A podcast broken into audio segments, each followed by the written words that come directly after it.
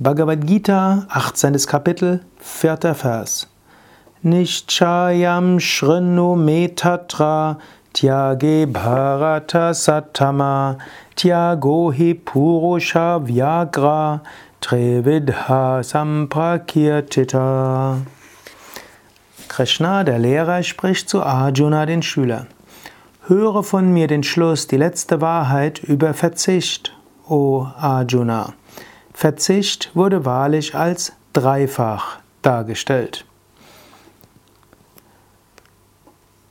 Im vorigen Vers hat Krishna gesprochen darüber, dass manche Weise sagen, dass man Karma als ein Übel aufgeben soll, dass man also Tyaga üben soll. Und er hat auch gesagt, dass andere sagen, man sollte aber Yajna Dana Tapas nicht aufgeben. Also rituelle Handlungen der Gottesverehrung, uneigennütziges Dienen und spirituelle Praktiken. Krishna sagt, ja, verzichten kann man Sattvik, Rajasik und Tamasik. Ist es möglich, auf sattwige Weise zu verzichten? Ist es möglich, auf rajasige Weise und tamasige Weise? Sattva rein, lichtvoll, gut, Rajasik egoistisch und unruhig und Tamasik träge. Was das ist, wird an späterer Stelle nochmals genauer sagen. Aber man kann so sagen, ein tamassiger Verzicht ist etwas, was man macht einfach aus Bequemlichkeit heraus. Man macht etwas deshalb nicht, weil es einem zu anstrengend ist. Und tut dann so, als ob man dort besonders spirituell sei. Man kümmert sich also um etwas nicht und sagt, ja, ich bin halt ein spiritueller Mensch, ich brauche meine Wohnung nicht so aufzuräumen. Oder ja, mich kümmert jetzt nicht, wie es meinen Eltern geht, ich bin jetzt ein spiritueller Mensch und kümmere mich nicht um meine Familie. Das kann ein tamassiger Verzicht sein. Man kümmert sich nicht um seine Aufgaben und spiritualisiert das. Da musst du öfters aufpassen, dass du deine Pflicht nicht deshalb vernachlässigst, weil du tamassig bist und das dann spirituell verbrämst. Sowas kommt sogar in Ashrams vor. Menschen erledigen ihre Aufgabe nicht und sagen, ich bin ja in einem Ashram, da kommt es nicht so sehr auf Leistung an, außerdem werde ich ja nicht so kritisiert. Wenn ich meine so und so viele Stunden Verpflichtung absolviert habe, dann ist mir egal, was passiert.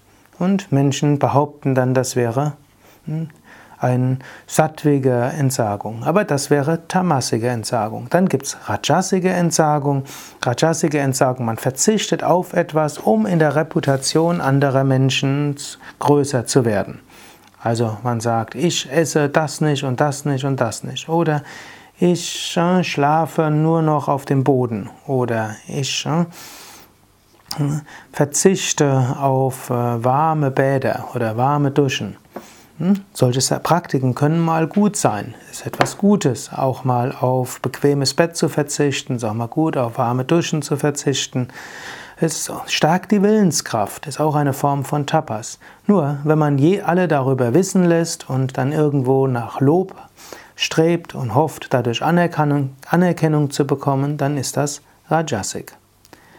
Wenn du von deinen spirituellen Praktiken sprichst, muss das natürlich nicht nur Rajasik sein. Du kannst ja auch über das sprechen, was du tust und was du gelassen hast, um andere zu inspirieren, es auch zu machen.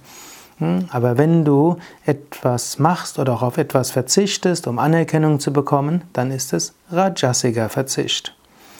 Schließlich gibt es sattwigen Verzicht und das ist natürlich den Verzicht, den man erstrebt.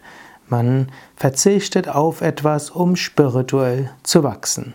Was das ist, spricht Krishna an späterer Stelle genauer und er definiert auch sattwigen, rajasigen, tamasigen Verzicht noch etwas leicht anders, als ich es eben beschrieben habe. Sei gespannt darauf.